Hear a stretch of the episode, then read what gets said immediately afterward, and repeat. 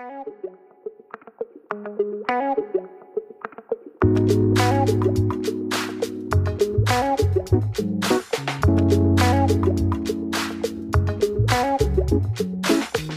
bienvenidas. Esto es Conectadas. Yo soy Lucy Escoto. Yo soy Joana Mora. Hoy queremos platicar acerca de la obediencia, pero nosotros siempre estamos como muy renuentes a someternos. Entonces, siempre que piensa uno en esa palabra, someterme, yo digo, ¿tú crees que yo me voy a someter? Sí, es una palabra difícil, ¿no? Una palabra fuerte que siempre ya lleva una connotación negativa cuando la, la dices y que en realidad tenemos yo creo que aprender a someternos, pero sobre quién, ¿no? ¿De quién? Entonces, primero yo lo que busqué era qué significa la palabra someter. Y busqué en el diccionario y dice, es aceptar la autoridad o voluntad de alguien más. Sin oponerse. Y como, como lo habíamos dicho, creo que es algo que cuesta trabajo, porque estamos acostumbrados hoy en día a querer nosotros siempre hacer nuestra voluntad. Y ser nosotros siempre nuestra máxima autoridad. O sea, quien, quien diga qué, qué, hacer, cómo y cuándo, nosotros lo decidimos, no nadie más. Si no pasa eso, entonces lo que pasa es que luchamos por exigirla, ¿no? La reclamamos por hacer lo que nosotros deseamos. Y de aquí de, de lo que estaba viendo como a veces nosotros queremos hacer nuestra voluntad y a veces pasamos por encima de los demás. Y yo el ejemplo que me imaginé fue cuando mm, yo creo que los ven en la tele, ¿no? Que veo las, las marchas que hacen a favor de, pues ya saben, son las marchas que hacen las mujeres a favor del aborto, de la igualdad o en contra de la violencia. Y pues la verdad, o sea, no, no quiero generalizar porque va muchísima gente, no quiero generalizar, pero al menos lo que pasa en la, en la tele es que ves a mujeres, ¿no? Que piden respeto y están pintando los monumentos o están rompiendo... Faltando el respeto. ¿no? Ajá, o están rompiendo los vidrios, este, todo lo que, lo que se encuentra. Exigen que no haya violencia y cuando a veces están golpeando a las policías, están, están generando violencia. Exacto. Exigen algo que no dan. Exacto. Entonces ahí es cuando hay tanta incongruencia, también a veces en nuestra parte. A veces nosotros exigimos algo que no damos y queremos hacer nuestra propia voluntad. O sea, como ahorita, pedimos, pedimos respeto, pero nosotros no respetamos tenemos que, por eso también aprender, así que someternos a autoridades, someternos a, ahora sí que principalmente a Dios, pero aquí también lo que, lo que yo veo en, estas mujeres, las que te digo, las que pasan, no, no estoy generalizando, pero también ves cómo van con tanta amargura, con tanto enojo en su actuar, porque aún lo que están exigiendo, que es hacer su voluntad, o sea, hacer su voluntad de abortar, ¿no? O sea, es mi voluntad porque es mi cuerpo y por lo que, lo que por dicen, las razones que por las que razones, es, es, su argumento y está válido. Exacto. Se ven que no son felices, que no tienen paz, o sea, se ve el enojo, ¿no? Se ve la, ve la, molestia. Yo la verdad es que a veces eh, creo que por lo que están peleando a veces yo también me siento igual en ese sentido, ¿no? Porque a veces yo estoy peleando algo, pero estoy peleando algo sintiendo esa amargura, ese enojo, esa falta de paz, aun cuando hacemos nuestra voluntad, aun cuando tú estás haciendo algo que tú quieres hacer, no, ya que lo haces, no te sientes a gusto o no te da esa paz, diciendo que pues tú lo estás exigiendo, le estás diciendo, ay, yo voy a hacer mi voluntad y lo que yo creo y lo que yo pienso, pero aún te nos puede pasar eso, ¿no? Y aunque a veces ya lo hiciste, te digo, a veces no estás tranquila, no te sientes bien, porque hago mi voluntad y no la de Dios. ¿no? Y creo que eso es importante. Y en esto estaba pensando en Saúl. A mí me encanta la, la, Biblia porque siempre nos da como, como en una historia puedes ver diferentes ángulos. Esa historia que, que ya la hemos contado algunas veces, en, este, la hemos tocado, pero eso es lo que me encanta, en un versículo te das cuenta de esto y después te das cuenta del otro, y lo mismo en una historia, ¿no? De ahorita en Saúl, vamos a hablar sobre este tema. Y bueno, vemos que, que Saúl, todo esto está en primera de Samuel. Saúl fue elegido por Dios para ser rey de Israel y manda a Samuel, que era el profeta, a ungirlo. Y dice también la Biblia, pues que, que, Saúl empezó a profetizar, o sea, que era el ungido, que era el apartado, que Dios lo había elegido, que tenía ya la unción de Dios. Dios le dio su favor para ganar diferentes batallas y le decía por medio del profeta, ¿no? Vas ahora a luchar contra este, ahora vas a ir contra este, o sea, Dios hablaba por medio del profeta, pero el profeta iba y se lo pasaba a Saúl. A ver, Dios quiere que hagas esto. Entonces, eso, eso para él empezaba a darle, pues ya, o sea, cierto. Yo me, voy ahorita a cierto estatus hacia la gente, ¿no? De que está ganando y le va bien. Ah, ok, ya te ¿no? Ahorita iba así como que, miren, vean. Pero le dijo que, fuera contra un pueblo, ¿no? Y le dijo, vas a matar todo y vas a matar a su rey y todos, todos los animales, viva. todo, no todo vas a matar. Y hoy lo que hizo fue dejar vivo al rey y dejar vivo a los animales, ¿no? Los más bonitos, este, para, según para sacrificio. Pero entonces ahí te estabas dando cuenta que ahora ya Saúl no hacía la voluntad de Dios, sino hacía su voluntad. Ya no se sometía a Dios, sino él se sometía a lo que él deseaba, lo que él quería. Y le pregunta a Samuel, el profeta, ¿no? ¿Por qué dejaste vivo a los animales? Y su respuesta fue, el pueblo me pidió que le ofreciéramos en sacrificio. Nos damos cuenta que ahí él quería agradar al pueblo. ya no agradar a Dios. Ya quería hacer la voluntad del pueblo para que me vean, para que vean que yo hago lo que ellos me piden y no la voluntad de Dios. Entonces ya nos estaba sometiendo. Quería quedar bien con la gente. Y a veces nosotros actuamos como Saúl, haciendo nuestra propia voluntad y muchas veces queriendo agradar a los demás. Y es más, a veces ni siquiera haciendo nuestra voluntad, sino la de los demás, sometiéndome a otros deseos, a otras cosas, para que los demás me vean que yo soy diferente. Y sabemos que en qué termina esta historia, ¿no? Que Samuel le dice a Saúl que Dios pondrá a alguien en su lugar, lo desecha y cómo de ser un elegido, un ungido, ahora es desechado por Dios por no obedecer ni someterse a Dios. Por lo que nosotros tenemos que estar bien atentas en preguntarme en lo que hago. ¿Realmente es voluntad de Dios? ¿Realmente me estoy sometiendo a Él?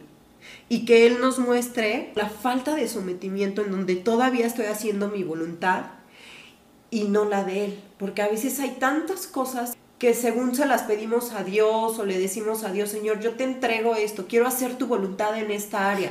Y a la mera hora yo hago mi propia voluntad. No me someto a la voluntad de Dios, no hago lo que Él me está diciendo, sino lo que yo deseo o lo que yo creo que es mejor.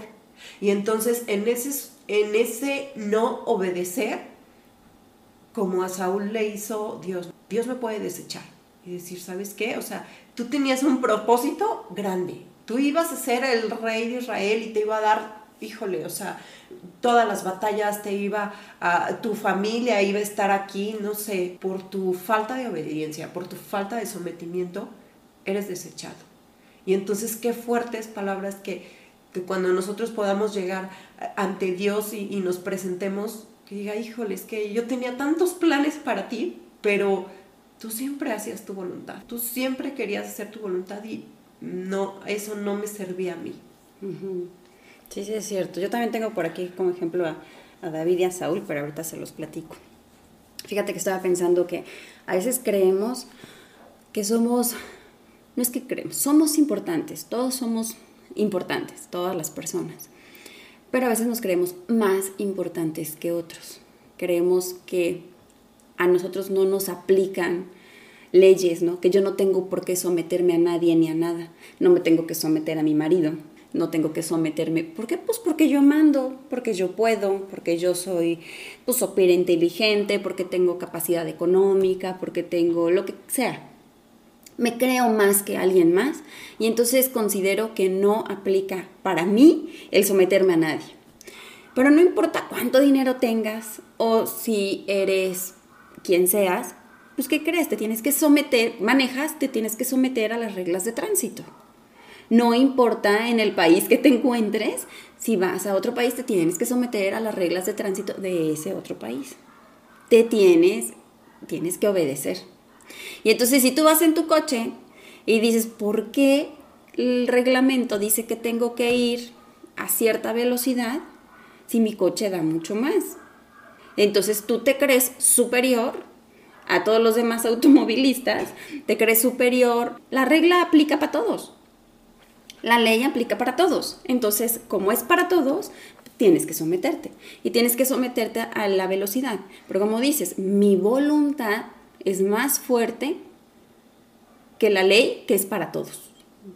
Entonces empiezo a exigir algo especial para mí, excluyendo a los demás, haciéndolos menos a los demás y como decías al principio, estoy voy a pedir respeto, pero yo no respeté.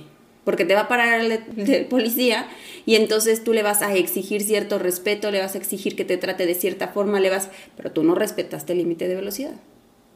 Entonces estamos intentando eh, exigir algo que no damos. La palabra someter es súper fuerte porque creo que lo, que lo pensamos como esclavo. Obedecer y quedarte callado, sin chistar, sin decir nada. Pero yo considero que el sometimiento va mucho más allá. Y con el ejemplo de Saúl y de David, como tú decías, como es la misma historia, la podemos ver de tantos ángulos diferentes. Yo veo a David, David siendo perseguido por su rey, por Saúl. David tuvo la oportunidad de matar a Saúl en varias ocasiones y pudo haber dicho, Dios me mandó esta oportunidad. Es de Dios que yo lo mate, porque Dios ya me ungió a mí. Saúl ya desobedeció y ya Dios ya no está con Saúl, ¿no? Tenía hasta argumentos válidos, tenía todas las cartas para poder decirle, maten a Saúl, y siquiera decirle rey. Pero cada que David se encontraba con Saúl, le volvía a decir, mi rey, siendo que él ya había sido ungido como rey. Entonces, imagínate que presidente, ¿no? Siendo ya presidente, el presidente antiguo no quiera dejar el mandato, no quiera dejar el gobierno y todavía el presidente electo nuevo, que ya esté corriendo su tiempo, ¿no? Va y le dice, presidente, señor, o sea, con respeto, con honra, con honor le está hablando, se está sometiendo, aún se somete a la autoridad. David no quiso imponer su voluntad porque tenía todos los argumentos y tenía todas las armas para poder hacerlo, el ejército. El someterse, porque tú vas a decir, bueno, es que yo, tú estás hablando de autoridades lindas, ¿no? O de autoridades bonitas, o de policías que respetan y que también, yo sé que hay de todo, pero creo que el sometimiento va más a la condición del corazón, porque tú puedes obedecer una regla, puedes obedecer la ley, te sometes a, esa ley y tal vez la consecuencia que pues sí, se va a pagar una multa y se va a pagar una multa muy grande y tú vas a decir, es que es injusto, sí, sí es injusto, pero mientras tú estés sometido a ese reglamento, no te preocupes, porque Dios te va a respaldar y te va a dar el recurso para pagar, de alguna o de otra forma. Cuando tú estás bajo autoridad, Dios siempre va a respaldar a esa persona que es obediente. Creo que la parte que a mí me ha sonado más o he escuchado más es en la parte de la Biblia que dice, mujeres, sométanse a su marido. Y todos, todas las mujeres gritamos, no, ¿cómo me voy a someter? Bueno, someterte a tu marido yo creo que no es un estoy de acuerdo contigo o voy a aplaudirte todo lo que hagas mal. Hay excelentes maridos y también hay maridos que pues no son lindos, ¿no? Eh, no es voy aplaudirte tu pecado, no es voy a propiciarte tu pecado o tu vicio o tu mala conducta. Es o a participar. Exacto, o a participar en él. Simplemente es yo te respeto, como el hombre de la casa, te respeto, pero no estoy de acuerdo.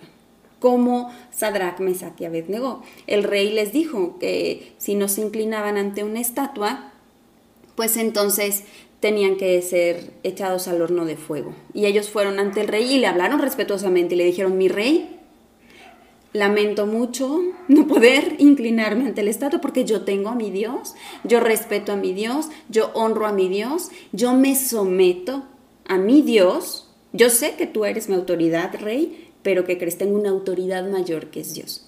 Entonces, al someterte a la autoridad mayor, evitas esa parte de, ser cómplice en, pecados o cómplice en malas conductas o como le quieras llamar yo sigo respetando mi autoridad, yo sigo respetando el lugar que tiene, pero no participo en nada de las cosas que, esta persona hace. Entonces, es diferente. El someterte a tu marido sí es respetarlo, sí es honrarlo y es una obediencia, pero no es una obediencia de general. Es decir, yo apruebo, yo escogí a este hombre, para casarme. Yo lo escogí como mi esposo y yo confío en que él tiene toda la sabiduría para tomar las decisiones correctas para mi familia.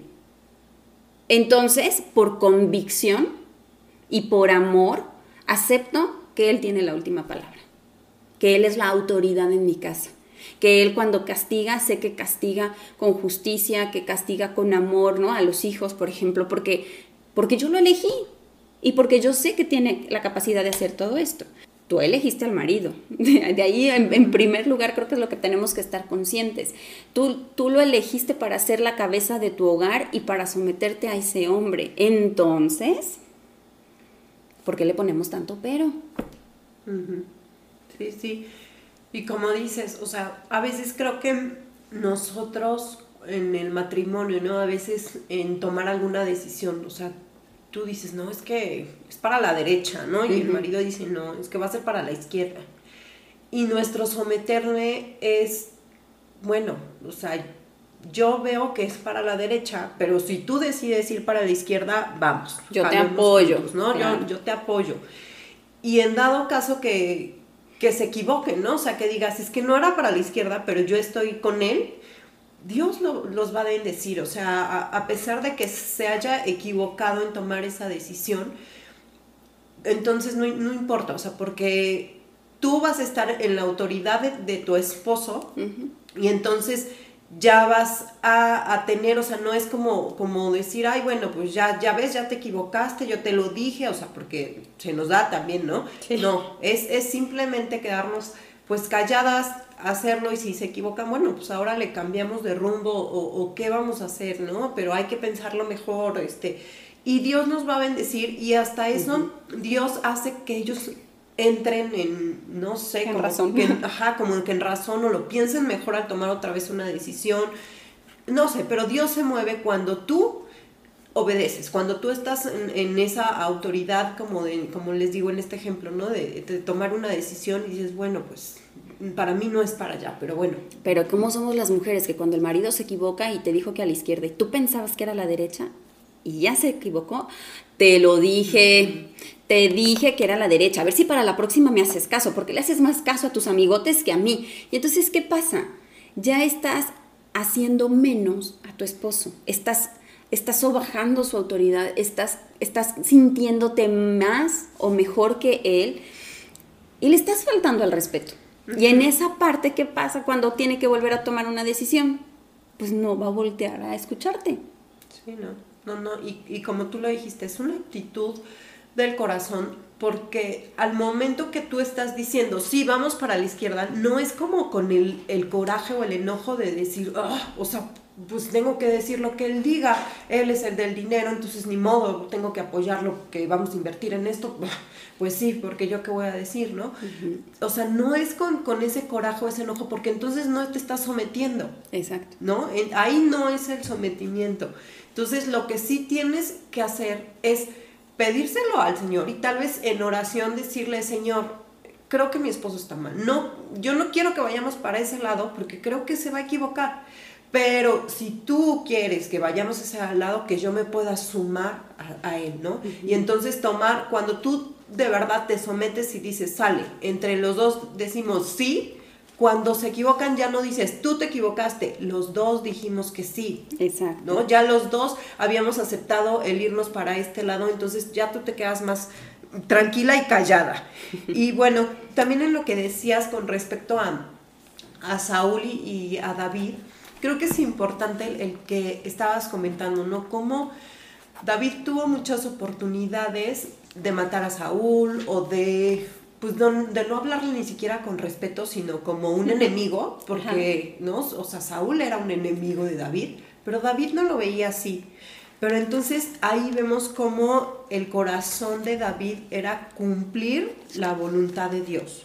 Y él estaba en paz, o sea, él estaba tranquilo, aunque sentía que de verdad, eh, ahora sí que los problemas lo sobrepasaban, con Dios siempre tenía esa relación de paz y de decir, Señor, mira, estoy de verdad que me enoja esto y me molesta y tengo miedo y tengo el otro, pero estoy en paz, estoy tranquilo porque yo sé que tú peleas mis batallas, yo sé que tú eres aquí quien, quien gobierna, ¿no? Entonces él estaba en paz y aunque a veces en nuestros ojos sean cosas como ¿Cómo David no mató a Saúl en ese momento? ¿No? ¿Cómo David, o sea, no hizo esto, no dijo esto? Porque a nuestros, ahora sí que a nuestra humanidad nosotros saltamos y queremos pelear y queremos exigir y queremos decir porque pensamos que están, que están mal, ¿no? Porque nosotros tenemos ya nuestro propio juicio y decimos, no, está mal.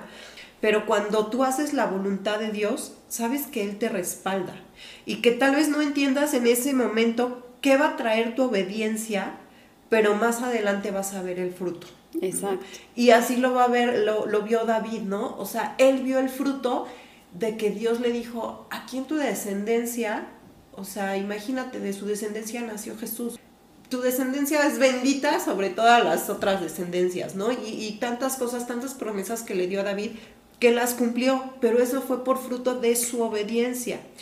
Y también yo les, les digo que hay que pedirle a Dios que quite toda rebeldía que a veces tenemos, porque a veces queremos hacer nuestra voluntad. Y por más que, que, a veces decimos, Señor, si yo te entrego esta área y ahí estoy otra vez yo agarrándola y diciendo, no, va a ser de esta manera y todo esto, es rebeldía, es porque yo me siento más que Dios, porque yo tengo mejores ideas que Dios. Entonces, eso es muy peligroso. Y creo que también he visto en estas generaciones que les cuesta mucho trabajo someterse, donde están más preocupados en defender sus derechos y no en que Dios los defienda, en conocer más de Dios que deberían saberlo, porque Él es nuestra mejor herramienta de defensa. Entonces creo que también es importante orar por esta generación para que quite la rebeldía y que ponga obediencia en su corazón totalmente. Y la verdad es que Dios dice la, dice la palabra que Dios se opone a los rebeldes. Dios se opone. Y cuando estamos en rebeldía, no es porque estoy peleando por algo justo, es que estoy peleando por mi voluntad. Eso es un, esa es la rebeldía. Creo que ahí es la parte, como con el marido a veces o en la familia estamos de no, porque él va a tener la última palabra y yo peleo más, y yo peleo más, y yo peleo más. ¿no? Si él dice uno, yo digo dos, si él dice tres, yo digo cuatro, pero tengo que tener la última palabra, pero tengo que tener la razón yo, pero tengo... Y a veces creo que es mejor no tener la razón y tener paz. Y de verdad que cuando estás en ese sometimiento, en tu corazón, Dios te va a respaldar. En primera de Samuel 15, 22 dice, se complace el Señor tanto en los holocaustos y víctimas como en que se obedezcan a las palabras del Señor? O sea, es una pregunta. Y contesta Samuel, ciertamente el obedecer es mejor que los sacrificios y el prestar atención que la grosura de los carneros. ¿A quién le quieres agradar? ¿Con quién quieres quedar bien? ¿A quién te vas a someter? ¿O estás peleando por tu propia voluntad? Es súper cansado estar peleando siempre por tener la razón, por hacer lo que tú quieres, por tener la última palabra. De verdad, no creo que, que, te lleve a nada bueno, porque como tú decías, y al final que hiciste lo que quisiste, te quedas con un mal sabor de boca, te quedas con una insatisfacción. Siempre estás pidiendo más, siempre exigiendo más, siempre queriendo más, y nada te llena, nada te llena. Nos quedamos con esta parte de que la sumisión es una actitud del corazón y que es impresionante impresionar a Dios con nuestra obediencia y que esa obediencia va a tener siempre bendición en nuestra familia y en, nuestro, en nuestra vida. Igual ahorita que estabas diciendo sobre, sobre las esposas, ¿no? Que, y los maridos que dices, a veces quieres hacer tu voluntad y yo me acuerdo que cuando yo recién me casé, es que traes de verdad esas, mm, esa mente, ese chip ya lo traes, ¿no? Entonces yo decía, no, es que si ahorita yo permito esto, que él siempre gane, que él siempre diga la última palabra, va a ser todo mi matrimonio así. Entonces yo me tengo que estar aguantando a que lo que diga, lo que diga, y tal vez eran cosas, tal vez hasta bien simples de la comida, ¿no? Que él siempre escogía, ¿no? Y yo decía, ajá, ¿y yo cuándo voy a escoger? No, no, me tengo que decir yo también qué quiero y por qué no. Entonces era como el, el pelear, ¿no? Como dices, el pelear y, y si él decía, hoy vamos a comer carne, entonces yo decía, no, a mí se me antoja pollo. Y ya él ah, pues pollo. Sí, sí, porque siempre hemos comido carne, o sea, siempre comemos lo que tú dices. Ah, lo que tú digas. Sí, porque, a ver, la semana pasada comimos carne, entonces, ¿en serio empiezas a hacer un pleito por eso, no? Y digo, ya sí, yo me acuerdo al principio, no, no lo recuerdo así perfectamente, pero yo me acuerdo que yo peleaba por mis derechos. Decía, yo no me voy a, a hacer lo que él me diga y que yo esto y yo el otro, no, yo no.